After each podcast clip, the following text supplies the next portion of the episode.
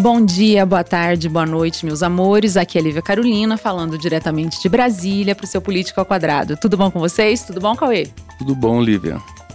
Bom, gente, hoje a gente está na Câmara Legislativa do Distrito Federal e esse é o nosso episódio número 56. É o terceiro da nossa série Eleições DF 2022. E o nosso convidado de hoje, Cauê, ele já esteve com a gente nos primórdios do P2 e hoje nós estamos aqui com ele, certo? Exatamente. Temos o prazer de receber hoje um pioneiro que esteve conosco no nosso segundo episódio e retorna agora, ele que é deputado distrital e pré-candidato ao governo do Distrito Federal, Leandro Graça. Tudo bom, Leandro? Tudo bem? Tudo bem, tudo bem, Lívia, Cauê. Que bom estar aqui de novo com vocês. Que alegria ver esse projeto crescendo. Com certeza. Já estamos aí, pelo que eu vi, com mais de 50 episódios. Isso. E isso é muito bom. Obrigado pela oportunidade mais uma vez. A gente, a gente que agradece. agradece. Leandro, lógico que para esse nosso programa de hoje, na minha preparação, eu ouvi o nosso episódio anterior. E aconselho vocês, gente, a ouvirem este e ouvirem, ouvirem outro também. E a parte que eu mais gostei no nosso episódio anterior foi quando você contou da sua campanha. Você disse que você tinha é, cerca de 13 mil reais e contou com o crowdfunding. Além disso, seus amigos te ajudaram muito e muitas vezes, por exemplo, você andava 40 quilômetros para ir para Planaltina para tomar um cafezinho e falar com duas pessoas e apresentar suas propostas. De cafezinho em cafezinho, você foi eleito. Hoje, 2022, você é pré-candidato ao governo do Distrito Federal e você está na federação do candidato que lidera as, a campanha, as pesquisas para a campanha presidencial. E isso significa que vocês têm um, um, fundo eleitoral de cerca de 630 milhões de reais, ou seja, mudou um pouco. Eu queria saber, eu sei que a campanha oficial ainda não começou, mas eu queria saber é, qual vai ser a cara da sua campanha. O que, que você pretende fazer de diferente de 2018 e o que, que você pretende manter? Muito bem. De fato, essas histórias que foram contadas lá naquele episódio são parte da nossa história e são parte do nosso projeto. E continuamos andando de casa em casa, uhum. continuamos tomando café, agora de vez em quando tem um pão de queijo também, uma rosquinha, um bolinho. Mas a gente continua muito conectado com a realidade e com as pessoas diretamente. O mandato ao longo desses quase quatro anos foi um mandato muito participativo uhum. e eu continuo fazendo isso. Nesse momento, existe um projeto. É mais do que uma pré-candidatura. Existe uhum. um projeto. Sim. Esse projeto que eu represento não é meu, é um projeto de uma boa parcela da sociedade, e não só dos partidos políticos. Eu estou na federação, aquela época que nós conversávamos, ainda estava na rede sustentabilidade, foi Isso. o partido pelo qual fui eleito. Nesse momento me encontro no PV, o Partido Verde, que é também um partido ambientalista e que faz parte da federação que você bem citou, formada pelo PV, o PT e o PCdoB. A federação do presidente Lula, que é também do PT, e que vai dar sustentação à candidatura dele em nível nacional, também aqui no Distrito Federal. Mudou muita coisa, o fato de nós termos feito um mandato na casa muito combativo, muito fiscalizador, Sim, uhum. presente na realidade da cidade, presente nos hospitais, nas escolas, acompanhando a situação da assistência social, ouvindo as pessoas. E aí, quando eu falo ouvindo, é ouvindo mesmo, porque uhum. nós fizemos dezenas de encontros, nós chamávamos de grase escuta. Então, eram encontros comunitários para acolher as necessidades. E agora, depois que a pandemia nos permitiu, Voltamos também às ruas com outro projeto participativo, que é o GRAS nas RAs, que aí já é hum. é mais do que um encontro, é uma imersão que a gente faz nas cidades, desde cedo até o final da noite, escutando diversos segmentos. E com esse acúmulo das escutas, com esse acúmulo da fiscalização e também da nossa, de certa forma, um, avaliação e monitoramento permanentes né, do governo ibanês, a gente entendeu que era preciso, sim, apresentar um projeto. Esse projeto que não só também tem a ver com a campanha majoritária ao governo, tem também a ver com a campanha majoritária ao Senado, que é representada uhum. pela professora Rosilene Correia, e por um conjunto de pré-candidatas e candidatos, a distrital e federal, muito comprometidos com essas pautas que nós representamos. A agenda da educação pública de qualidade, uhum. a agenda da saúde pública, a agenda do meio ambiente, da cultura, da igualdade de gênero, do combate ao racismo, também do desenvolvimento econômico sustentável com geração de emprego e renda, inclusão produtiva, principalmente das mulheres e tantas outras. Bom, nós vamos agora ir por um processo muito diferente daquilo, daquele que foi em 2018. Sim. Então eu não sou agora mais candidato a deputado distrital, eu sou pré-candidato ao governo. E por isso eu preciso dialogar com todos e todas. Uhum. E no momento que nós passarmos a governar, também, para Sim. todos e todas. Isso pressupõe mais paciência, pressupõe mais generosidade, Sim. pressupõe mais capacidade de articulação, não só política, mas também de articulação para implementação de projetos, de ações, de compromissos. E principalmente mostrar para o Distrito Federal que tem solução, que tem como a gente fazer as coisas melhor, tem como governar melhor, tem como representar melhor, tem como implementar as políticas melhor. E é isso que a gente pretende fazer. E com o apoio do presidente Lula aqui em Brasília, que é o nosso candidato à presidência da República e que nós esperamos que ganhe no primeiro turno. Certo. Bom, legal. Então, continuando falando também um pouco sobre o seu primeiro, sua primeira passagem aqui pelo nosso podcast, é, você comentou com a gente que em 2018 você chegou a enviar uma carta, né, para uma série de pessoas falando sobre a possibilidade de ser candidato a deputado distrital e perguntando se essas pessoas o que elas achavam da ideia, né, como é que elas viam essa possibilidade de você vir a concorrer a uma eleição. E eu queria saber o, como foi tomada então hoje essa decisão da candidatura ao governo, né? O que, que mudou dessa de 2018 para cá? Se houve uma escuta pública, né? No que, que você se baseou para se lançar aí, né, ao GDF? Essa é uma outra parte da história muito bacana, porque quando eu pensava em ser candidato, eu tomei uma primeira decisão de escutar quem estava comigo. Uhum. E agora não foi diferente. Tanto que quando eu lancei a pré-candidatura em setembro do ano passado, não foi uma decisão pessoal. Nós fizemos uma discussão também partidária, à época dentro da rede, Uhum. fizemos uma discussão com os nossos principais apoiadores, com os nossos principais parceiros políticos, com determinadas lideranças das comunidades que nós tínhamos construído um vínculo muito forte. E era também um sentimento de que precisávamos nos colocar. Por quê? Porque naquela época havia um certo vazio, um certo vácuo de alternativa. Eu tenho um diálogo muito, muito bom desde sempre com pessoas que têm história na política do Distrito Federal. Vou citar aqui alguns nomes Uhum. de pessoas que eu considero amigas, que eu considero é, pessoas de muito valor, como a senadora Leila, o senador Regufe.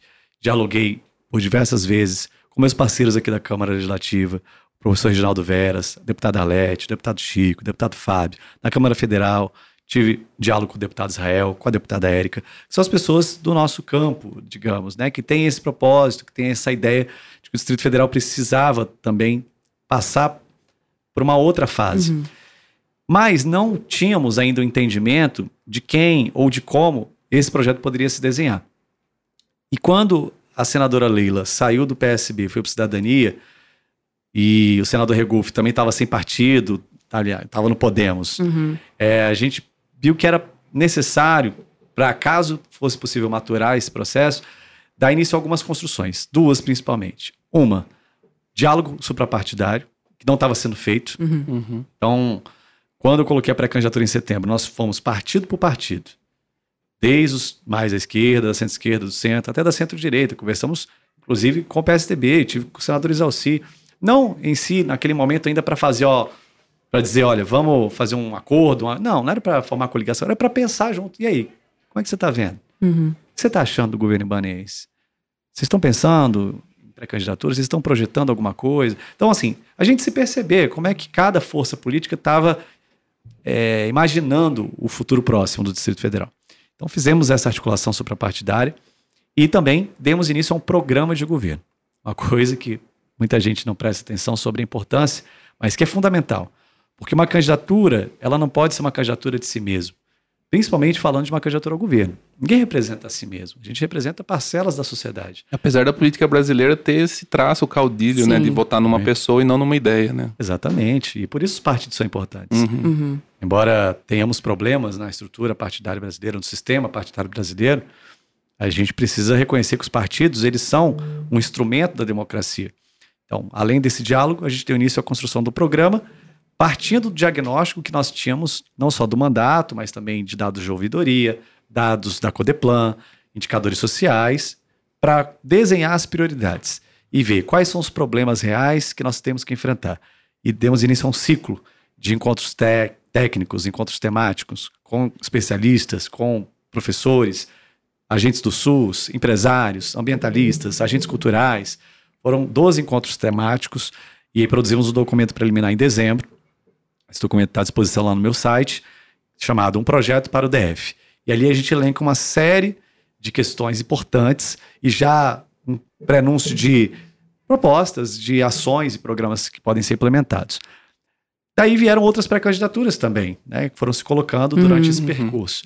A pré-candidatura do Rafael Parente, a pré-candidatura do próprio Zé Alci ficou mais evidente, uhum. a pré-candidatura da Leila, a pré-candidatura, uh, as pré-candidaturas do PT, que haviam até pouco tempo, uhum. e que agora consolidam-se dentro da federação em apoio à minha, à minha pré-candidatura, e agora, né, recentemente do Regufo, enfim, é, respeito todas e, e entendo que a gente precisa permanecer dialogando, mas fortalecemos dentro da federação este projeto e agora ele está numa última fase, que é uma fase já territorial do programa de governo, entendendo que a gente vai apresentar um belíssimo projeto que não é abstrato, não é meramente um amontoado de papel. É um conjunto de ações possíveis baseadas em evidências com base na realidade do Distrito Federal. Perfeito. Ou seja, é, a carta que você mandou para as pessoas é, para a candidatura ao, a deputado distrital, ela se transformou num plano, basicamente no, num plano de governo, né? Tipo assim, não o que você escreveu na carta, mas o seu instrumento. Isso. Daquela vez foi a carta para você decidir e agora parece que foi um plano de governo que você acredita que vai dar certo. Né? Isso, conectando-se uhum. Com as pessoas a partir das ideias e propósitos, e não a partir meramente de afinidades pessoais ou de até de afetos pessoais. Claro uhum. que, é, como eu disse, eu tenho respeito e carinho por diversos outros pré-candidatos, mas hoje a gente entende que o projeto que estamos construindo ele é o projeto mais consistente do ponto de vista técnico-político, do ponto de vista social e do ponto de vista de aplicabilidade, de execução. Por quê? Porque nós não estamos construindo apenas entre os partidos, nós estamos construindo com a sociedade, uhum. com servidores públicos, estamos construindo com empreendedores, estamos construindo com pessoas que podem, inclusive, ser parte dessas soluções. A própria sociedade, né? a plataforma está aberta, convidar todo mundo para quiser, quem quiser ir lá, leandrograça.com.br barra plano de governo. A gente tem um espaço colaborativo desse programa que está sendo alimentado a cada dia com diversas sugestões, observações de demanda de território ou de tema mesmo, educação, saúde, mobilidade, assim por diante. Certo. Leandro, é, dos três poderes, executivo, legislativo e judiciário, o poder executivo, ele é o poder com P maiúsculo, ao qual é o poder com P minúsculo é mais facilmente diretamente relacionado. É o poder que executa a gente escolhe o prefeito, o governador, o presidente. Você está tentando mudar de poder, do poder legislativo para o poder executivo. O Norberto Bobbio, entre tantas definições de poder que ele nos trouxe, eu trouxe uma aqui para a gente. Definições de poder, né? Em seu significado mais geral, a palavra poder designa a capacidade ou a possibilidade de produzir efeitos. Em seu sentido especificamente social, Poder é a capacidade de o homem determinar o comportamento do homem. Já a Hannah Arendt, ela tem uma. Também fez várias definições, mas eu trouxe uma dela aqui que eu gosto bastante, que é o seguinte: o poder emerge onde quer que as pessoas se unam e ajam em concerto, mas sua legitimidade deriva mais do estar junto inicial do que de qualquer ação que então se possa seguir. Eu queria saber o que é o poder para o Leandro. Três, duas, né? Acho que contribuições bem importantes, duas referências teóricas muito consistentes. É um pouco disso tudo que você falou. Primeiro, poder é responsabilidade, trazendo para uma perspectiva do ponto de vista do exercício do uhum. poder. O poder é uma responsabilidade, a política é um serviço. E se este poder ele não é assumido com responsabilidade, então ele pode servir para outras finalidades que não são republicanas. Uhum. Falando das instituições, dos papéis, dos poderes, falando das pessoas, dos atores que estão dentro do Estado. E aí, essa perspectiva que você trouxe da Hannah Arendt sobre o poder que emerge da união, mas também da legitimidade de estar junto desde o início, uhum. eu acredito muito nisso. Acho que, como nós fizemos sempre no mandato, nós nunca atuamos a partir do nosso voluntarismo. Nós nunca atuamos a partir daquilo que eu entendia meramente que era importante. Claro que a palavra final sobre se íamos ou não íamos, se aprovaríamos ou não, era minha, mas era, era sempre uma construção coletiva. Sempre, é, sempre foi uma construção coletiva. Eu não digo só da equipe, eu digo também dos setores, das forças, das pessoas, dos conjuntos sociais que a gente trabalhou em prol daqueles que receberam é, a força desse nosso trabalho. Então, acho que é muito importante trazer isso de volta, especialmente falando do Poder Executivo. Uhum. As urnas legitimam, mas é fundamental que a sociedade faça parte disso. Não só na hora que o governo começa, mas até antes na construção. Por isso que eu digo sobre a importância da participação na elaboração do programa. Não é um programa que vai nascer da tecnocracia, não é um programa que vai nascer meramente da cabeça dos especialistas. Ele nasce da sociedade, ele nasce das evidências, ele nasce da voz das ruas. E na hora que ele começa a ser implementado, é fundamental que isso permaneça. E aí nós estamos estruturando algumas questões e alguns propósitos que foram é, implementados tempos atrás, não só no Distrito Federal, mas em outros lugares do Brasil, como orçamento participativo, que é uma coisa muito importante, é um instrumento que em vários lugares do mundo hoje está sendo aplicado e que dá legitimidade às ações do governo. É muito importante a gente ter hoje, com toda a tecnologia, com todos os instrumentos uh, digitais, o governo na mão das pessoas. Então, o cidadão poder é, reivindicar, ele poder usufruir dos serviços de uma maneira mais acessível, mais rápida, mais ágil. É muito importante que as pessoas, quando forem impactadas por uma ação do Estado, elas sejam antes consultadas ou pelo menos comunicadas. Uhum. Às vezes, uma obra pública, como a gente está vendo na Hélio Prates, em Ceilândia, que foi colocada e né, iniciada sem qualquer diálogo com os comerciantes, está lá o prejuízo. Tem comerciante Nossa. fechando a porta, porque a rua travou. Uhum. Né, os, os estacionamentos estão travados. Então não tem cliente. Então, assim, são pequenas coisas, mas que fazem toda a diferença para que esse cidadão ele sinta que o governo realmente o representa e que ele está trabalhando em prol da sociedade.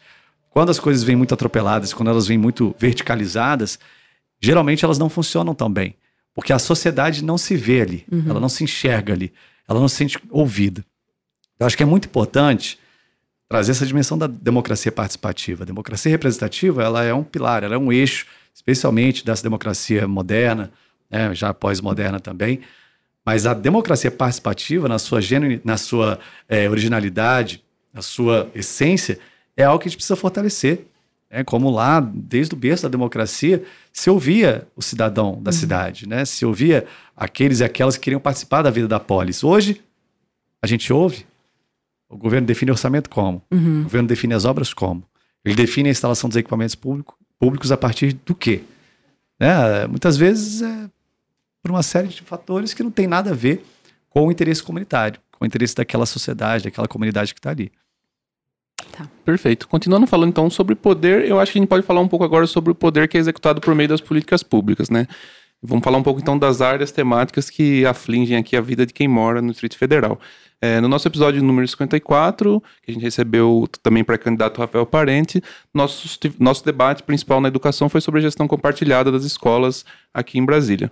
No início do mês, é, a gente teve o primeiro plano, o primeiro escola no plano piloto, o CELAM, né, a receber o modelo, a aprovar o modelo de gestão compartilhada, que já é a 17ª escola é, cívico-militar aqui no DF. Eu queria saber a sua opinião sobre esse modelo de gestão e como isso seria levado no eventual governo seu. Primeiro é importante lembrar que esse modelo é ilegal, ele é inconstitucional, ele não está amparado por nenhuma norma educacional brasileira. Onde é que está a gestão compartilhada na LDB?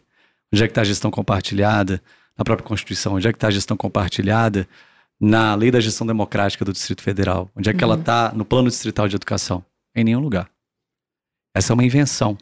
E é uma invenção maléfica, perversa e antidemocrática.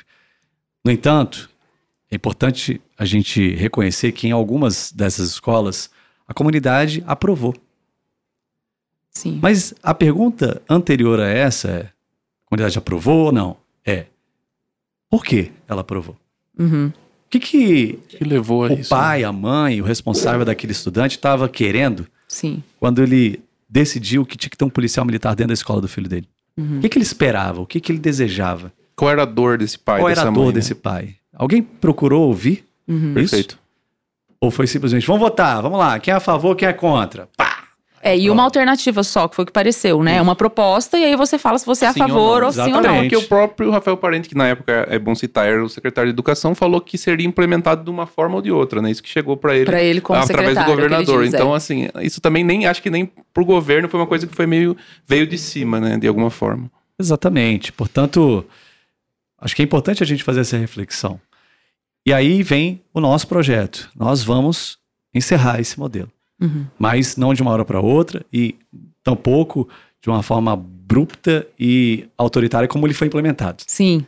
A gente não pode seguir a mesma cartilha, a gente tem que fazer a outra, que é a cartilha da democracia e das alternativas possíveis. Portanto, o que já defendemos no nosso programa de governo é que essas escolas que foram militarizadas, não tem outro nome, é isso, Uhum. é militarizado, e não são escolas militares. Militares. Sim. A gente não está falando da escola militar, do Colégio Militar do Distrito Federal, aqui de Brasília, a gente não está falando do Dom Pedro, a gente não está Uhum. falando do Tiradentes, que são escolas Uhum. conveniadas com as forças de segurança e com Sim. o próprio Exército, e que tem toda uma metodologia específica e sustentada pela LDB. A LDB prevê as escolas militares, mas não prevê as escolas militarizadas. Militarizadas. Perfeito. Então, qual é a alternativa? A escola integral em tempo integral, com caráter específico, de acordo com a vocação do território, de acordo com as características daquela comunidade que está precisando de algum tipo de suporte. E aí não adianta só entrar com a ação interventiva na escola. Por exemplo, podemos, ao invés, lá no sede 1 da estrutural, de ter os policiais, a gente pode ter uma escola de caráter cultural esportivo, com educação integral em tempo integral, com atividades de foco na cultura, no esporte, mas não adianta, porque o aluno vai sair da escola e o pai vai continuar desempregado, a mãe vai continuar desempregada, o irmão já está sendo aliciado pelo tráfico de drogas, e esse jovem vai estar também sendo daqui a algum tempo. Suscetível, né? Leandro, só uma coisa, explica melhor pra gente essa coisa da vocação do território. Achei interessante o, o, o termo. Isso, inclusive, é um ponto que permeia várias coisas do nosso programa. Uhum. O DF é pequeno, mas o DF não é homogêneo. O DF aí, ele é bem heterogêneo. Cada comunidade, cada região administrativa, às vezes dentro de uma mesma gi- região administrativa você tem diferenças, tem uma característica específica. Por exemplo, do ponto de vista econômico, do ponto de vista da cultura daquela comunidade, do seu estilo de vida, ah, das potencialidades que se tem ali. Então, eu vou dar um exemplo é em São Sebastião. A gente tem uma escola em São Sebastião chamada Sede São Francisco, é o famoso Chicão, que é uma das escolas modelo que a gente tem aqui do ensino médio. Aquela região do São Francisco, daquele bairro de São Sebastião, gente nem chama de bairro, mas é uma comunidade, é uma turma, tem uma galera muito da cultura, assim. Tem Uhum. muitos meninos que são skatistas, Ah, entendi. tem muitos meninos que são do hip hop, tem muitos meninos que são grafiteiros. E aí, quando o diretor sacou isso, ele levou essa cultura juvenil para dentro da escola. Inclusive, agora acabamos de fazer um investimento com a emenda do nosso mandato para a construção da pista de skate dentro da escola. Que legal. Então é fera demais. Uhum. Então, olhar essa comunidade e entender, bom, quem são essas pessoas que moram aqui? Que elas fazem? Como é que são essas famílias? Final final de semana, que tipo de atividade cultural geralmente Uhum. elas usufruem ou não usufruem? Não tem atividade cultural. Uhum. Pessoal que joga bola, pessoal que joga vôlei, pessoal que pratica esporte, tem cantor, tem muita gente que faz música. Então, assim, perceber essa realidade e fazer da escola um nicho desse exercício da socialização, do encontro entre as pessoas, a partir da atividade para as crianças e adolescentes. Então, por exemplo, o sede 1 da estrutural, que hoje é militarizado, está dentro de um lugar em que você tem praticamente nenhuma política pública. A Essa foi a escola, só desculpa interromper, que teve a ocorrência com os PMs, não é? Perfeito, Uhum. exatamente. E o afastamento da Luciana, que é vice-diretora. Uhum. Perfeito. De forma autoritária e antidemocrática, porque a lei da gestão não permite o afastamento dos diretores de forma discricionária por parte do Uhum. governo. Inclusive, levamos isso ao Ministério Público. Bom, aquela comunidade, ela realmente carece de várias políticas públicas, mas aquilo que existe na estrutural, por exemplo, de intervenção de projetos, de entidades da sociedade civil, tem muito a ver com o esporte. Então, é uma comunidade que gosta muito de, de praticar esporte, Uhum. né? Tem poucas quadras lá, tem poucos Uhum. espaços, mas os que tem são ocupados o dia inteiro, final de semana inteiro. Então, assim, a gente já pode perceber que uma das soluções ali para aquela escola é intensificar a atividade esportiva. Os meninos já praticam fora da escola. Então, vamos fazer na escola para que eles fiquem lá o tempo todo. Também praticando esporte, fazendo cultura, tendo acesso à tecnologia. Vamos levar para a escola o que também está faltando na comunidade, muitas vezes. Outros tipos de oportunidade. Essa molecada está querendo trabalhar, eles querem dinheiro. Então, vamos levar para a escola como existe lá no Semi do Gama, atividades de curta duração, já dentro do novo formato do ensino médio, Uhum. para que eles aprendam ofícios, para que eles aprendam, por exemplo, trabalhar com audiovisual. Daqui a pouco montam seu podcast. Isso. Isso, Isso previsto É, é. pela LDB, né? Uma coisa. Exatamente. Tudo isso está amparado pela LDB, está amparado pelo novo ensino médio, está amparado pela legislação local. Por que, que não se faz isso? Preguiça? É Preguiça de gestão? Soluções fáceis para problemas complexos? Vamos mapear as famílias desses meninos? Vamos incluí-las no CAD único, quem não está incluído? Vamos colocá-los nos programas de profissionalização, de emprego e renda? Temos projetos para estrutural, então vamos priorizar as famílias desses jovens. E aí a gente faz o trabalho por inteiro. Então, eu sou completamente contrário ao modelo da militarização. Acho que foi uma das piores coisas que aconteceu na história do Distrito Federal. A pior coisa que aconteceu na história da educação do Distrito Federal, sem dúvida nenhuma. Eu concordo também. Eu moro aqui há 20 anos e também concordo. Leandro, essa, essa expressão que você falou, vocação do território, me fez adiantar aqui uma, uma pergunta, que é o seguinte: é, era muito comum se referenciar às nossas regiões administrativas, que, diferente do, do plano piloto, é, como cidade satélite, né? É uma, uma expressão que retoma muito um conceito antiquado de centro-periferia. Deixando o plano piloto um pouco de lado, as nossas outras 32 regiões administrativas têm um potencial socioeconômico e cultural gigantesco, principalmente Ceilândia, Samambaia, Taguatinga, que são as maiores. No entanto, é, é bem fácil perceber que, historicamente, os vários governos que, que passaram pelo, pelo DF não corresponderam à importância dessas localidades. Claro que dentro de cada é, região administrativa tem um mundo, né? Mas eu queria saber qual vai ser o espírito, qual vai ser a diretriz básica das políticas públicas que você pretende implementar para acabar com essa coisa antiquada de centro-periferia aqui no DF. Levar o centro para a periferia. Uhum. Quando eu falo centro, é o centro do investimento, é o centro das políticas públicas, é o centro das atividades do governo que estão direcionadas fundamentalmente ao combate à fome, às vulnerabilidades. Isso é, infelizmente, uma marca do Distrito Federal. E, uhum. diferente de outras metrópoles, essa relação barra centro barra periferia, ela é um pouco diferente, né? Na própria dinâmica do território, assim. Você vai no Rio de Janeiro, por exemplo, ou em São Paulo, você tem bairros, comunidades muito contrastadas, mais próximas. Isso. Sim. Aqui, uhum o contraste ele não é tão visual, ele não é tão visível. Então, você tem aqui o Palácio Buriti, tá aqui o Sudoeste, pertinho da gente, pá.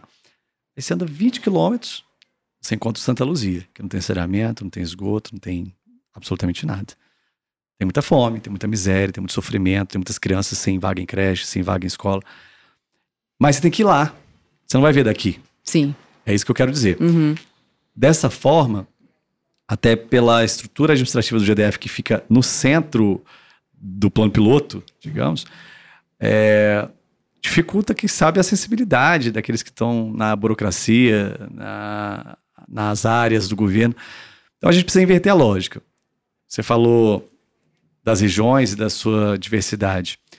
Existe diversidade, também muita desigualdade entre as uhum. regiões administrativas. E é preciso a gente colocar em prática algo que foi desenhado em 2017. Hum. Muita gente talvez nunca, nunca tenha ouvido falar, mas existe já um desenho do que é o zoneamento econômico do Distrito Federal. É o ZE, é o zoneamento ecológico e econômico. Essa lei, na verdade, não é uma lei no senso mais comum da palavra, mas ela é um conjunto de diretrizes, de uhum. apontamentos, de soluções para gerar emprego e renda e reduzir desigualdade com o menor impacto ambiental possível. Ela foi construída por várias pessoas, por várias entidades, participaram dela a FEComércio, a Fibra, né, toda essa cadeia de federações e instituições da iniciativa privada, mas também o governo, a sociedade civil, representações de várias áreas. Então, o que, que diz o ZE, para não me, não me alongar muito nesse tema? O ZE diz que para cada região, você tem algumas vocações em potencial e que os investimentos têm que ser direcionados para ativar essas vocações. Eu vou dar um exemplo. Região Norte, Sobradinho e Planaltina. Sobradinho e Planaltina não tem vocação industrial, mas tem vocação agrícola, tem uhum, vocação uhum. agroindustrial, tem vocação de serviços, tem vocação de comércio. Já a região Sul, sim, ela tem uma vocação industrial maior. Lá você tem, inclusive, áreas já destinadas pelo PRODEF 1 e PRODEF 2, que podem receber investimento para surgimento de empresas com foco industrial. Logística também. Região Sul, Recanto das Emas, já tem inclusive uma área lá destinada para o polo de logística. Então, dessa forma, o que a gente precisa fazer é o governo direcionar os seus investimentos de infraestrutura, bem como desenhar outras políticas de mobilidade e de educação de acordo com essas vocações. Braslândia, por exemplo. Nós temos em Braslândia os maiores polos produtores agrícolas do Brasil. E é um polo produtor de agricultura familiar, que está lá na Bacia do Descoberto. E se essas pessoas saírem de lá, a gente vai acabar com a água no Distrito Federal mesmo. Nossa. Não é terrorismo, não é uhum. suposição. É real. Porque em 2017 foi exatamente o que nós vimos. A redução da Bacia do Descoberto, que tem muito a ver com a impermeabilização do solo, a grilagem a ocupação irregular. Se aqueles agricultores que protegem a bacia do descoberto e várias áreas de nascentes e córregos forem embora, vai faltar água para o DF todo. Precisamos preservá-los. Aí, olha só, constrói uma escola técnica em Braslândia e coloca um curso técnico de enfermagem. E você tem um conjunto imenso de propriedades rurais precisando de pessoas que entendam da Uhum, produção rural. Sim. Braslândia tem uma capacidade, por exemplo, de ecoturismo, de turismo rural, de turismo religioso. Por que, que não colocam lá um curso técnico voltado à economia criativa, economia da cultura, para essas profissões que têm a ver com a, a cadeia produtiva da cultura? Então, é isso que eu estou dizendo. Não é só o investimento em infraestrutura diretamente, também nas outras políticas, a própria mobilidade. Belo Horizonte tem feito um trabalho interessante nessa questão do zoneamento, até com implementação de política tributária. Todo mundo reclama que a W3 está morrendo. Uhum. Uhum. E aí, como é que a gente recupera a W3? Zoneamento. Você pode fazer zoneamento por quadra, você pode, por exemplo, facilitar para quem quer de- é, abrir determinado tipo de empreendimento ali, com isenção de IPTU. Tem vários caminhos possíveis. Ah, ó, por exemplo, essa faixa de quadras aqui não tem nenhum café. Uhum. Uhum. né? Então, quem quiser abrir café aqui vai ter isenção. Aí o cara vai investir, vai Sim. levar o café para lá. Você tem que criar esse dinamismo no desenvolvimento econômico, porque aí vem todo o vem todo o ciclo virtuoso. Uhum. E esse é um fomento que cabe ao Estado fazer. né? Cabe, esse Sim. é o papel do Estado, é induzir. É induzir, estimular, mobilizar. E aí você vai tendo a resposta da sociedade, você vai tendo a resposta da iniciativa privada. As coisas vão acontecendo, a desigualdade vai caindo, a fome vai diminuindo, a miséria também. A cidade vai melhorando. Certo. Bom, é, o Distrito Federal foi a unidade da federação que mais empobreceu entre o primeiro trimestre de 2019 e janeiro de 2021. É, mais da metade da população do Brasil hoje vive com algum grau de insegurança alimentar, segundo esse recente levantamento da Rede Pensão. Dito isso, eu queria saber de você quais são as suas propostas, principalmente para geração de emprego e redução de desigualdade. Exatamente como você falou, que aumentou a pobreza. E não foi por acaso, porque o mundo inteiro viveu a pandemia. O governador Ibanez bota na conta da pandemia o fracasso do governo dele. O que, que aconteceu em Brasília foi que a política de assistência social foi desmantelada, foi fatiada. Ele criou vários pequenos programas, Prato Cheio, Vale Gás, isso, aquilo, outro, destituindo o programa de complementação de renda que havia, que era o DF Sem Miséria, que complementava o Bolsa Família para ter aqui aquilo que a gente chama hoje de renda mínima ou renda básica, que é todo cidadão ter pelo menos uma renda de X. E aqui, à época, o valor era complementando para chegar a 200 reais per capita, que ainda é pouco. Em alguns estados a gente está conseguindo chegar a 400, 600 Uhum. reais, que é o que eu defendo, que a gente chegue pelo menos aí nessa faixa. Estamos discutindo no programa qual vai ser o valor exato. Quanto mais para mim, melhor. Agora, esse é o primeiro ponto. Precisa reorganizar a assistência social, reorganizar o cadastro único, que está completamente é, comprometido. Não existe cadastro único, as pessoas não conseguem estar aí a fila do CRAS, as pessoas Uhum. ficam desde 3 horas da manhã para tentar pegar uma senha e não conseguem. A estrutura da assistência, ela está aquém. Agora, pensando na sustentabilidade dessa ação de combate à fome e miséria, precisamos entrar com assistência, mas precisamos entrar com outras ações para gerar emprego e renda. E quem é que gera emprego e renda em grande parte no Brasil? Pequenos e microempreendedores. Uhum. Para isso, a gente precisa de uma forte política de microcrédito, que não existe no Distrito Federal hoje. Aquela cidadã, aquele cidadão que quer abrir um negócio, ele vai no BRB, por exemplo, e ele dá com a cara na porta, porque exige-se uma contrapartida que ele não tem. Uhum. Então não há um programa de microcrédito, nem para a economia urbana, nem para a economia do campo. É importante dizer sobre a importância do campo no Distrito Federal, porque 65% da nossa área ainda é rural. Muita gente não sabe disso. Existe um Não cinturão sabia. rural, um cinturão verde no DF, que produz alimento para Brasília Aham. e que está sofrendo a pressão da grilagem, está acabando, está sendo destruído. Isso tem um valor ambiental e tem um valor produtivo muito grande. Esse pequeno agricultor familiar também não consegue. Ele vai comprar um insumo, não consegue, que é caro. Queima lá a bomba de captação dele, é dois mil reais para consertar, ele não tem dinheiro para consertar. A aquisição direta, que é o principal impulso da agricultura familiar aqui no DF, caiu. Caiu também do governo federal. Bolsonaro diminuiu o PA. Então, que é o programa da aquisição da agricultura familiar. É, a gente precisa ativar a pequena microeconomia com microcrédito, com desburocratização e melhoria do ambiente de negócios, que foi onde a gente piorou nos últimos dois anos também.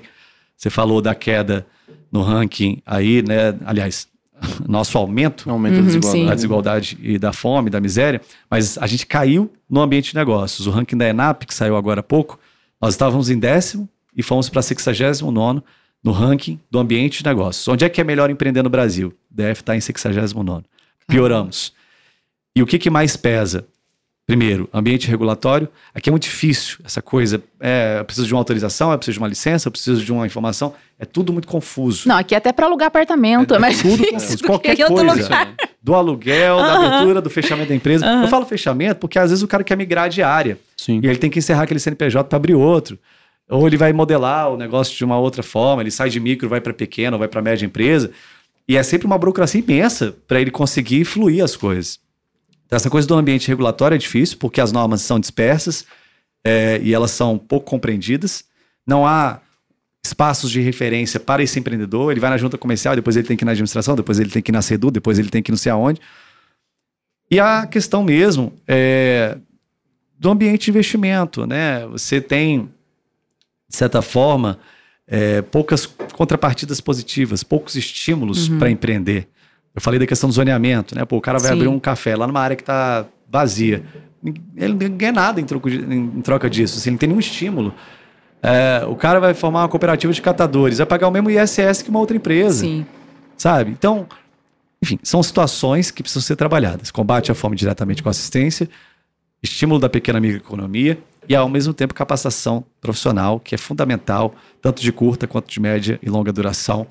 E aí eu digo desde da escola. Então, o novo ensino médio já permite isso, com os itinerários formativos, a gente proporcionar aos jovens que saiam da escola já com ofício, que eles já saiam da escola sabendo fazer algo de concreto e possam, inclusive, gerar renda com esse ofício. É, hoje não está. E está no nosso programa de governo. Todo jovem no Distrito Federal, saindo do ensino médio, ele vai ter um ofício. Ele vai poder fazer alguma coisa de concreto, inclusive conseguindo um, já um trabalho ou mesmo empreendendo individualmente. Certo. Cauê, que tem mais alguma temática ou vamos passar para o xadrez político do DF? Podemos. Podemos? Então vamos lá, xadrez político no DF. Leandro, é, o atual governador ibanês ele continua liderando as pesquisas, né? Ele está com cerca de 34%, seguido pelo Regufe com cerca de 15% e pela Leila com 7%. O Rafael Parente, o Isalci e você aparecem muitas vezes empatados na margem de erro. No dia 21 de junho, o Rodrigo Dias, que é o presidente do PSBDF, ele declarou que as negociações da campanha do Rafael Parente estavam em andamento, tanto com o Regufe quanto com você. Mas no dia 28 de junho, ou seja, uma semana, você já sabe o que eu vou falar, ou seja, uma semana depois, o Rafael Parente ele acenou para uma possível é, aliança com o Regufe. E aí ele deu a seguinte declaração, abre aspas.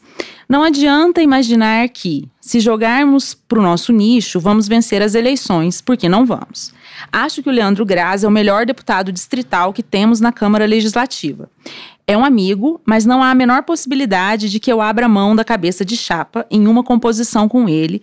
Fecha aspas. Eu não vou perguntar o que está acontecendo, porque o que está acontecendo é política, né? Normal. Mas eu queria saber se você pode dar um spoiler pra gente das cenas dos próximos capítulos. Posso. então vai. Na verdade, não é nenhum segredo o que está acontecendo, porque vem sendo veiculado na mídia, hum. vocês estão atentos, estão também falando sobre isso no podcast. Primeiramente, me perdoe não já ir diretamente à resposta. Sim, fica à vontade. Mas eu preciso contextualizar essa cena. Hoje, existe uma frente nacional composta pelo Sol e pela Rede, pelo Solidariedade, pelo PSB mais a federação, PT, uhum. PV, PCdoB. Essa frente nacional é a frente que dá sustentação ao projeto do presidente Lula. A lógica é que essa frente se reproduza nos estados. Por quê? Porque essa frente representa o mesmo projeto. Ela representa o mesmo programa. Qual a diferença daquilo que o PSB está defendendo nacionalmente para aquilo que ele deveria defender aqui? Na minha tese, nenhuma. É um problema que está ocorrendo em outros estados também. Também. Né? Uhum. E aí é o diálogo que resolve, como Sim. a gente tem tentado fazer. Bom, todo o meu respeito, como eu já disse antes, por todos os pré-candidatos. Mas o meu entendimento é que os partidos da Frente Nacional têm uma obrigação programática de caminharem juntos. Respeito que o PSOL e a Rede tenham definido a candidatura da Queca, que é uma companheira, uma amiga, uma pessoa muito querida, inclusive, muito combativa, uma jovem, mulher, negra, LGBT, que vai trazer, sem dúvida, uma contribuição para o debate. Virá aqui conversar com a gente também. É a próxima. Vai ser, sem dúvida, uma conversa interessante. Com, é, também respeito o Rafael, que é professor, que é pré-candidato pelo PSB, e que também considero um amigo, uma pessoa que dialogo. No entanto, nesse momento não é mais uma decisão do Rafael, nem minha, nem da Queca, ou da Leila, ou do Isalci, ou do Reguf, o que deve ou não acontecer. É uma construção partidária e, acima de tudo, tem que ser uma construção programática. Sim. E aí me perdoe aqueles do PSB que defendem que o PSB deva apoiar outros candidatos que não do campo da federação e da Frente Nacional. Qual é o sentido que isso faz? O PSB vai apoiar um programa que é um programa diferente ou contrário àquilo que a gente sustenta para o Brasil inteiro? Seria estranho. Portanto, o que eu proponho e vou continuar defendendo é que nós estejamos todos e todas juntos e juntas. Se não for possível no primeiro turno, que estejamos no segundo turno. Agora, o PSB foi convidado para participar sim da nossa coligação. Foi convidado há algumas semanas, demos um prazo até segunda-feira, oferecendo o espaço da vice-governadoria para o PSB. Uhum. Não é para o Rafael, é para o PSB. Quem decide é o partido. Uhum. Portanto, o PSB, na segunda-feira, pediu um prazo a mais. Demos o prazo até ontem. Ontem o PSB informou através do seu presidente, que também é um grande amigo, Rodrigo, que precisaria de mais dias, precisaria de mais algumas semanas para então consolidar a sua decisão, o que para a gente não é nem estratégico e tampouco interessante, porque nós estamos em pré-campanha, falta praticamente aí um mês e meio para início da campanha nas ruas, e nós precisamos definir a chapa. A população quer saber quem é pré-candidato ao governo, mas também quem é a vice, quem é pré-candidato ao Senado, os suplentes. Seguimos abertos ao diálogo com o PSB, né, mas ao que tudo indica, a federação vai compor a sua chapa com os partidos que fazem parte dela, e muito em breve a gente deve divulgar quem será esse nome. Respeitando o PSB, os seus processos internos, assim como respeitamos de todos os demais partidos, até os que não são parte da Frente Nacional. Por exemplo, o PDT, que é um partido que a gente dialoga bastante, tem companheiros e amigos lá de longa data. Gostaria muito que o PDT, inclusive, estivesse nessa construção, mas tem um pré-candidato à presidência, que também é uma pessoa que eu respeito muito. E assim vamos caminhar. E o mais importante no final disso tudo é que o inominável que senta hoje na cadeira de presidente da República, que trabalha três horas e meia por dia em média e que está com o peito estufado de ódio, ele sai de lá no final do ano. E que o mesmo que aqui governa essa cidade e que é uma réplica do que faz o inominável em nível federal, também cede lá no final do ano. O que nós pudermos fazer para que isso aconteça, nós vamos fazer, dentro da legalidade, do espírito republicano, do diálogo e convencendo a sociedade de que nós temos o melhor projeto e nós acreditamos que nós temos. Não nos colocamos como superiores enquanto pessoas, mas enquanto projeto político, porque é o projeto que atende às reais necessidades do povo do Distrito Federal. E aí, as próximas semanas eu espero que a gente prossiga nesse diálogo, mas o spoiler que eu vou dar, que você me perguntou, é o spoiler de que muito em breve, quem sabe até o final de semana, início da semana, nós anunciaremos o nome da pessoa que ocupará a, vaga de vice na nossa chapa ao governo. Estamos de olho. É, Leandro, tem uma frase do filme Poderoso Chefão, que é dita pelo Don Corleone, que é a seguinte: Não odeie seus inimigos, isso afeta seu raciocínio. Claro que eu vou modular essa frase. Aqui ninguém odeia ninguém, né? Chega de ódio nesse país. Mas a minha adaptação ficou assim: é, não deixe de reconhecer as qualidades dos seus adversários. Isso afeta o seu raciocínio. Então eu quero fazer um pinga-fogo com você. Eu vou falar o nome de alguns dos pré-candidatos e aí eu quero que você diga uma qualidade de cada um deles. Pode ser? Claro. Então vamos lá. Ibanês. Decidido. Regufe. De, é, qual é o termo que eu posso dizer? Mas é uma pessoa que dialoga. Uma pessoa que dialoga, tá. Leila do vôlei. Acolhedora. Rafael Parente. Inteligente. Isalci Lucas. Experiente. Queca Bagno. Combativa. Excelente. Deixa eu só, te- antes do Cauê passar para agora para o xadrez nacional, você, eu te considero, pelo menos do que eu acompanho, que você foi um dos deputados distritais mais ferrenhamente críticos do, do governador ibanês, né? Desde aquela época que a gente te, te entrevistou e muita coisa não tinha acontecido ainda. Você sente que você sofreu algum tipo de retaliação por conta disso? Não. Várias. Várias. Sofro até agora. Por exemplo, o fato do governo não executar os recursos que nós destinamos para as escolas públicas. O governo não executa os recursos que nós destinamos para a cultura. O governo não executa os projetos que nós destinamos, os recursos que nós destinamos para os projetos na área do esporte, uhum. que atendem crianças em situação de vulnerabilidade lá no Morro da Cruz, em São Sebastião. Assim como também ele vetou legislações nossas aqui que não tinham nenhum vício de inconstitucionalidade, uhum. não tinham nenhum, nenhum problema é, de mérito, foram aprovados nas demais comissões aqui da casa, e que ele vetou por birra, vetou por autoritarismo e sem qualquer justificativa plausível, como é o caso de um projeto que, embora não tenha, ou para muita gente não tenha, um efeito concreto, para nós do campo democrático tem muito simbolismo, que é a alteração do nome da ponte. Ah, tem hoje sim. o nome uhum. de um uhum. assassino, de um ditador fascista, que é Costa e Silva, e alteramos para Ernestino Guimarães, fazendo todo o rito que a casa exige no seu regimento. Fizemos audiência pública, publicamos em meios oficiais, fizemos tudo direitinho. E ele vetou. Vetou. E disse que tinha discricionalidade para vetar, alegou problemas constitucionais que não havia no projeto. Então, temos retaliações do ponto de vista de execução de recursos que nós destinamos para a sociedade, temos retaliações no processo legislativo e temos retaliações, inclusive, que são inéditas na história das relações entre os poderes no DF. Vou citar um caso muito específico. É comum entre os poderes, entre as instituições do Estado, haver cessão de servidores. Por exemplo, o judiciário tem servidores no legislativo, uhum, o legislativo uhum. tem servidores de origem lá no executivo, o executivo tem no legislativo. Aqui na casa, nós temos vários servidores do governo que foram cedidos, seja para trabalhar na estrutura ou nos próprios gabinetes. Isso é uma relação, inclusive, comum. Se há disponibilidade daquele servidor, se aquilo não vai comprometer o funcionamento do órgão, o órgão liberando, está tudo ok. E houve um episódio aqui na casa que foi a indicação do ex-secretário de Economia André Clemente ao cargo de conselheiro do Tribunal de Contas. Eu fui o único deputado que votei contra. Por uma série de razões. Por, primeiro, julgar que ele não tinha aptidão para o cargo, por julgar que ele não tinha, inclusive, idoneidade, né? já que havia situações ali muito estranhas, mas era uma posição minha e eu votei contra. Logo, votei contra, dias depois, um técnico de orçamento que havia sido cedido pelo governo para o nosso gabinete foi requisitado de volta que é o Paulo Santos, um dos melhores técnicos de orçamento que o Brasil tem, eu posso dizer, porque é um cara com longa experiência, já foi subsecretário de Estado na área econômica, e mandaram ele voltar, ele já tinha até tempo para se aposentar, não tinha se aposentado, voltou, se aposentou e retornou para o gabinete. Mas são situações que quebram um pouco desse pacto republicano. Por isso que eu falo que Ibanez é autoritário, por isso que eu falo que Ibanez ele é uma réplica do inominável, no sentido também de descumprir a lei, descumprir os ritos institucionais, é uma pessoa extremamente é, desrespeitosa. Chegou aqui uma vez numa reunião com os deputados, apontou o dedo na cara de um parlamentar, que foi o Fábio Félix. Ah, por conta da, das escolas da. Por conta da militarização. Da militarização, eu lembro. Então, enfim, uhum. não tem preparo, não tem, não tem as características necessárias para ser governador.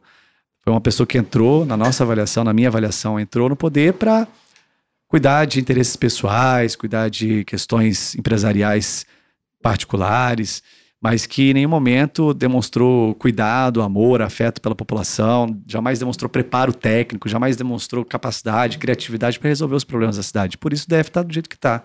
Aumentou a fome, a desigualdade, salas de aula estão abarrotadas. Aqui foi onde mais morreu gente na pandemia, proporcionalmente ao tamanho da população.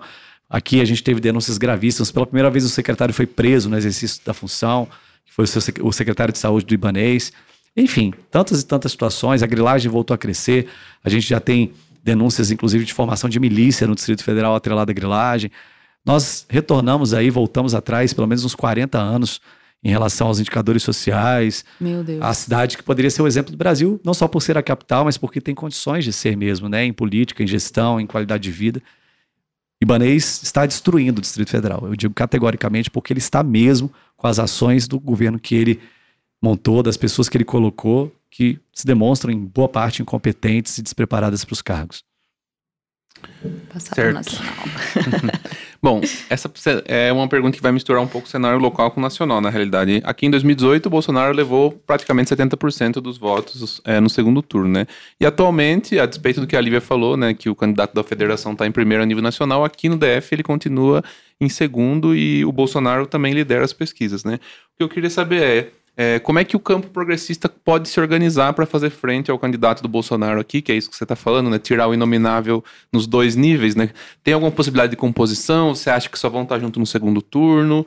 Ou, sei lá, ainda reserva alguma possível surpresa aí no caminho? Alguém abrir mão, né? Algum tipo de aglutinação desse campo mais progressista?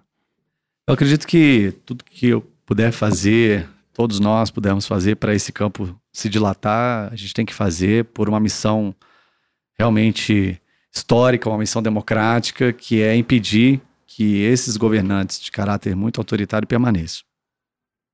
De fato, o Bolsonaro ganhou aqui em 2018, mas muita gente diz que Brasília é conservadora, é bolsonarista, eu discordo.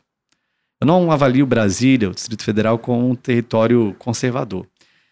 Eu tenho tentado entender isso ao longo desses anos todos, uhum. e eu chego hoje a uma conclusão que não é definitiva, ela é preliminar, mas de que há uma certa rejeição à política aqui no DF. Eu Olha que coisa interessante, que né? A capital, a capital do. É. é talvez seja just, justamente, justamente, por, isso. isso né? Uhum. Aqui discorde de mim, já tive longos debates com amigos, né? alguns líderes políticos sobre esse assunto.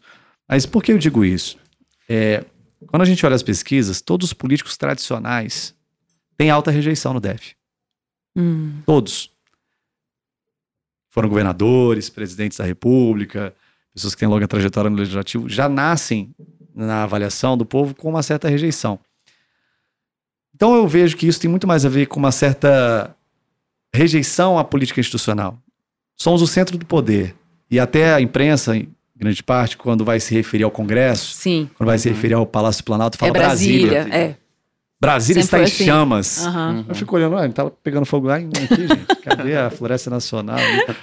Na verdade, essa associação de Brasília às instituições do Estado, de certa forma, também provoca na população uma certa aversão. Não, peraí, eu sou brasiliense, eu não sou filho de político. Eu não, isso, uhum, né? eu não trabalho na Câmara, não trabalho Perfeito. no Senado. Uhum. Quando a gente vai para outras cidades, eu falo, sou de Brasília. Agora realmente eu sou parlamentar. Ah, você é político, você é filho de político, uhum. sua família é de políticos. E aí talvez isso provoque uma certa dificuldade da população em apoiar ou se vincular a lideranças políticas tradicionais. Voltando ao Bolsonaro. Bolsonaro era um deputado de sete mandatos. É um político tradicional, do centrão, do baixo clero. Mas a sociedade brasileira, de forma né, mais ampla, não, não sabia disso. Não, enxergava o Bolsonaro como um antissistema, enxergavam o Bolsonaro como um outsider, uhum. alguém que rompia com esse, com esse ideário, com essa perspectiva do político tradicional. Ele era tão baixo clero que não conseguiu ser nem velha política. Né? Exatamente. então talvez essa seja a explicação. Mas as coisas estão mudando, e já mudaram, na verdade. Aqui, pelos levantamentos que a gente tem, até uma pesquisa recente do Correio Brasileiro, o Lula já começa a figurar na frente do Bolsonaro, ainda dentro da, margem, mas já começa uma virada. E eu acredito que essa virada ela vai prosseguir. E o Lula vai vencer em Brasília. E eu acho isso importante, porque, embora sejamos cerca de 2 milhões de eleitores, vencer Bolsonaro no DF é simbólico. Sim. Uhum. Vencer Bolsonaro na capital do país é simbólico, é importante. Mas é muito importante também a gente lembrar que existe uma parcela da população que, de acordo com as pesquisas, não se identifica nem de esquerda e nem de direita. Sim. Alguns falam centro, outros não dizem nada. Uhum. E é a grande parte da população. Talvez aí 50%, 60% do nosso povo. O que, que essa gente está preocupada? Está preocupada com transporte de qualidade, com saúde Sim. de qualidade. Emprego. Emprego, educação. As pessoas querem cultura, elas querem ter um final de semana, poder se divertir com a família, poder ir para um parque, poder usar um espaço público. Quer viver. Essa população quer viver, quer viver com dignidade. Isso explica, inclusive, que Lula, em outros momentos, também já teve quase 70% do Distrito Federal. Uh, com Bolsonaro teve. Então, essa expectativa da melhoria. Eu acredito uhum. que é muito por aí que vai o raciocínio dessa parcela da população. A gente quer melhorar. E aí, o que sinaliza que pode melhorar, as pessoas apostam. Então, nesse momento, com um governo que fracassou, as pessoas querem mudar de novo. Em relação ao governo do DF, só um governador até hoje foi reeleito aqui, chamado Joaquim Roriz, Sim. em 2002. E por muito pouco. Ganhou do Magela ali uhum. na raspa. Com muito desgaste na campanha, inclusive. Né? E depois abandonou, teve problema na justiça, etc isso. e tal. De corrupção, enfim. Portanto, acho que Brasília tem isso. É muito difícil alguém se reeleger aqui. Eu espero que a tradição se mantenha. Tá certo. Leandro, no nosso último episódio, é, a gente discutiu muito sobre a natureza do nosso sistema partidário, né? Você classificou o nosso sistema partidário como arcaico, personalista, vertical, duro e burocrático. Você era então do Rede Sustentabilidade, como você disse, agora 2022 está no, no Partido Verde. Você acha que o sistema das federações, ele constitui algum avanço para tentar mitigar alguma dessas críticas que você fez naquela época? Acredito que sim. Nesse ponto do personalismo, o que inclusive a gente pode usar como ilustração são esses partidos de aluguel. Você tem lá um dono, o cara está mais de 50 anos, 40 anos, e não sai, e o partido não tem nem deputado. Uhum. Ele vinha recebendo fundo partidário ao longo desses anos, mudou a, a, lei agora, e talvez isso vá aos poucos dificultando a vida desses partidos que não têm agenda, não têm programa, não estão participando da vida política brasileira de verdade. E, e creio que o caminho é esse: é a gente começar a deixar mais claro para a sociedade qual é a agenda que esses partidos defendem, que os nossos partidos defendem.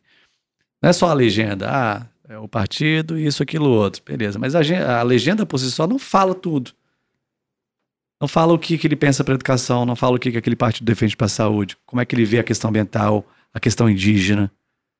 Então é importante, sim, esse processo de formação das federações. Eu, inclusive, fui para o PV porque eu, à época, a rede não estava visualizando que havia, haveria um movimento da rede, né, de federar. Isso demorou, inclusive, a rede foi federar com só há pouco tempo. Uhum. E o PV estava entrando na federação. À época, o PSB também estava Pensando, né? Pensando com o PT e o PCdoB. E eu acreditava que era uma ideia muito interessante. E acredito mesmo. É fundamental a gente ter uma diminuição do número de partidos para que as pessoas entendam melhor, mesmo com as diferenças, a pluralidade interna de cada uma das federações, ou de cada partido ainda, é, qual é a agenda, sabe? Não defendo o bipartidarismo, acho que aí já talvez fosse uma radicalização muito extrema, como é nos Estados Unidos. E mesmo lá, o Partido Republicano e o Partido Democrata, é, cada um é um mundo. Uhum, você tem sim. tendências, você tem. E vai continuar tendo, o que é saudável. Mas é importante para que as pessoas vejam: olha, beleza, essa federação, juntou lá o PSDB e o Cidadania. Qual é a agenda dessa federação? O que ela vai sustentar?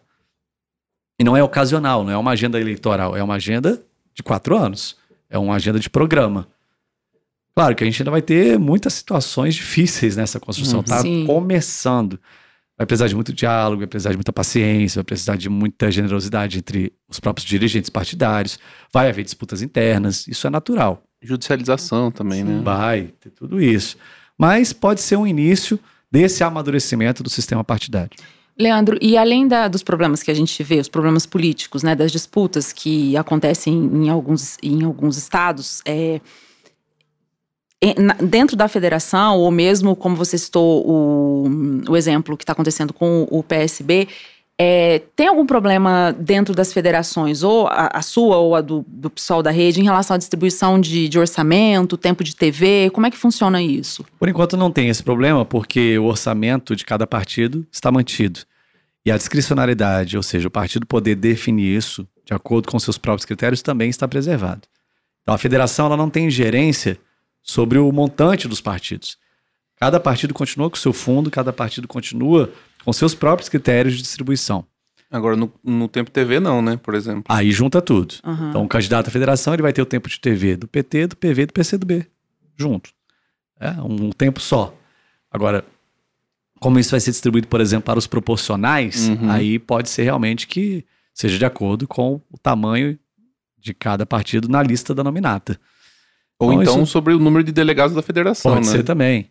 Isso está sendo discutido. A gente acabou de aprovar o estatuto, entregou Uhum. dentro da Justiça Eleitoral. E essa regulamentação, essa operação do estatuto ainda vai ser construída. Mas do ponto de vista orçamentário, os partidos seguem com autonomia, como seguem com autonomia nas suas bancadas no na, na Câmara, né, no Senado também. Então acredito que não vai ter muito embrólio nisso, não vai ter muita disputa por essas questões administrativas, burocráticas e de gestão dos partidos. Certo. Eles Bom. preservam suas identidades, né? Eles Uhum, preservam sim. seus programas. Sim. Sim. Eu tô vendo uma foto dela aqui e a minha pergunta é sobre a sua migração da rede para o PV. Eu queria saber, primeiro, né, dizer que eu lembrei da Marina, ela se lançou candidata, pré-candidata, né, a deputada federal essa semana, e tô vendo uma foto dela aqui na- no seu gabinete. Queria saber o que, que levou você a migrar da rede para o PV, né, que são partidos que têm talvez um conteúdo programático parecido, né? Até o final do ano não havia uma sinalização clara da rede de participar do projeto de sustentação da candidatura do presidente Lula. Então eu fui para o PV, primeiro porque eu queria participar desse projeto. Segundo, que havia dentro da rede ainda uma série de definições de estratégia eleitoral, de estratégia política, havia né, ainda uma indefinição da, do planejamento pré-eleitoral, o que criava para a gente uma série de dificuldades, principalmente pensando numa candidatura ao governo, que tem que ter um caminho bem sólido, tem que ter uhum. aí um, um rumo bem definido. Então, isso tudo somado fez com que eu me movimentasse para o PV, porém, é importante registrar, sem rusgas, sem crises, sem traumas, muito pelo contrário, na rede permanecem pessoas que eu admiro muito, que eu respeito muito, a começar pela nossa principal líder, à época do partido, continua sendo, na minha opinião, Marina Silva, que é uma pessoa que tem uma história de vida, uma história política de extrema respeitabilidade, de extremo valor e vai fazer muita diferença no Congresso Nacional. Dia 2 ela lança a pré-candidatura dela a deputada federal por São Paulo.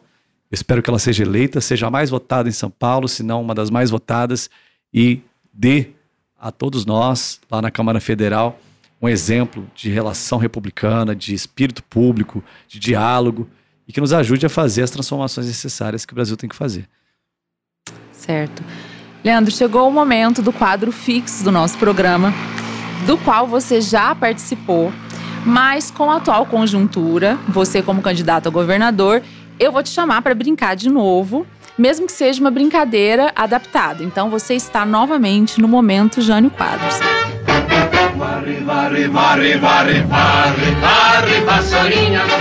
Vou refrescar sua memória sobre a dinâmica da brincadeira. Como você bem sabe, nosso ex-presidente Jânio Quadros, ele tinha o singelo hábito de se comunicar oficialmente por meio de bilhetinhos escritos à mão. Qual é a proposta? Eu quero que você imagine que você, Leandro, acabou de ser eleito governador do Distrito Federal. Hoje, junho de 2022, e que você escolha uma pessoa para mandar uma mensagem. Essa mensagem pode ser um agradecimento, pode ser uma bronca, pode ser um convite para participar do seu governo, pode ser um pedido de socorro, qualquer coisa. E claro que você tem que dividir com a gente tanto o destinatário quanto o conteúdo desse bilhetinho. Você vai falar aqui conosco e depois esse bilhete vai ser afixado lá no nosso site, politicaquadrado.com.br, junto também com o bilhete da primeira participação sua aqui. Muito bem, que desafio interessante, complexo, mas eu vou mandar um bilhete, tem que ser para uma pessoa específica. Pode ser para uma coletividade. Uma coletividade. Também. Ah, muito é. bom. Então tá certo. Eu vou mandar um bilhete para as pessoas que nesse momento estão desempregadas aqui no Distrito Federal. Cada um e cada uma que está desempregado, desempregada. Quero dizer para essas pessoas que nós vamos começar hoje, dia 1 de janeiro, um novo momento. Pedir para que elas não percam a esperança, pedir para que elas não desistam, e que nós vamos nos esforçar imensamente para que muito em breve elas tenham uma nova oportunidade, para que muito em breve elas possam de novo colocar comida na mesa dos seus filhos, da sua família, e que nós precisamos delas. Precisamos delas para transformar o Distrito Federal, mas que elas são prioridade no nosso governo e que tudo que nós pudermos fazer para que elas estejam de volta ao trabalho, estejam de volta às suas atividades profissionais, nós vamos fazer e que elas podem ter certeza que não vai faltar empenho, não vai faltar energia, não vai faltar criatividade, muito esforço para que isso aconteça. Portanto, não percam a esperança, permaneçam firmes e muito em breve as coisas vão melhorar. Tá certo. Eu não posso deixar de ler o momento Jânio dele do programa passado, né? Que foi então eleito como presidente da República e não como governador. Seu bilhete foi o seguinte, abre aspas. Eu gostaria de escrever um bilhete ao responsável pelo Tribunal da Haia para que Bolsonaro seja responsabilizado por todos os crimes que ele cometeu contra o povo brasileiro, especialmente contra os povos indígenas, especialmente contra os jovens mais pobres e contra todas as famílias dos mortos pela Covid-19. Fecha aspas, é um bilhetinho de fevereiro de 2021. É verdade esse bilhete. É verdade esse bilhete. Aguardemos as cenas dos próximos capítulos. Com certeza. Leandro, muito obrigada. Eu agradeço é, a você em meu nome, em nome de toda a equipe. Eu te desejo é, muita força e muita sorte na sua jornada até outubro. E assim, quando a gente decidiu fazer essa série Eleições DF 2022, nosso propósito não foi apenas apresentar as, as candidaturas dos postulantes ao, ao, GDF, mas também e principalmente debater Brasília, né? Debater a nossa cidade. E por isso eu quero encerrar com uma homenagem à nossa Brasília. Eu vou ler pra gente um trecho do poema Altiplano, do poeta mineiro Anderson Braga Horta. Abre aspas. Cresce uma pétala na rosa dos ventos. Desviam-se para o oeste os rios do orvalho, de que o asfalto, o aço, o concreto, o abstrato, tudo é resíduo. Cruz resumindo sacrifícios, avião demandando futuro. Símbolos. Reais são os mortos, alicerces nossos. Real é o presente, imenso, bruto canteiro de obras. No Planalto, lenta, se abre. Rosa superfaturada em vidro plano e concreto. Contraditória rosa explosiva de tuas impurezas, de tuas asperezas, rosas, queremos-te exata. no altiplano de nossas esperanças, rosa dos homens, construímos-te futura. Fecha aspas. Bom, Beijo, Leandro. Obrigado, Obrigada. Gente, prazer Obrigado. imenso. É isso, gente. Siga-nos nas redes sociais, no Instagram e no Twitter. A gente é o arroba 2 Continue nos acompanhando e um grande abraço. Tchau, gente. O Política ao Quadrado é uma produção independente ao quadrado. Ajude a gente. Acesse politicaoquadrado.com.br. Ou, se puder, faça um pix para politicaoquadrado.gmail.com. Apresentação: Lívia Carolina e Caio Barros. Produção: Germano Neto. Técnica e vídeo: Cauê Pinto e Daniel Madeira. Comunicação vocal, edição e mixagem: We Design Sound.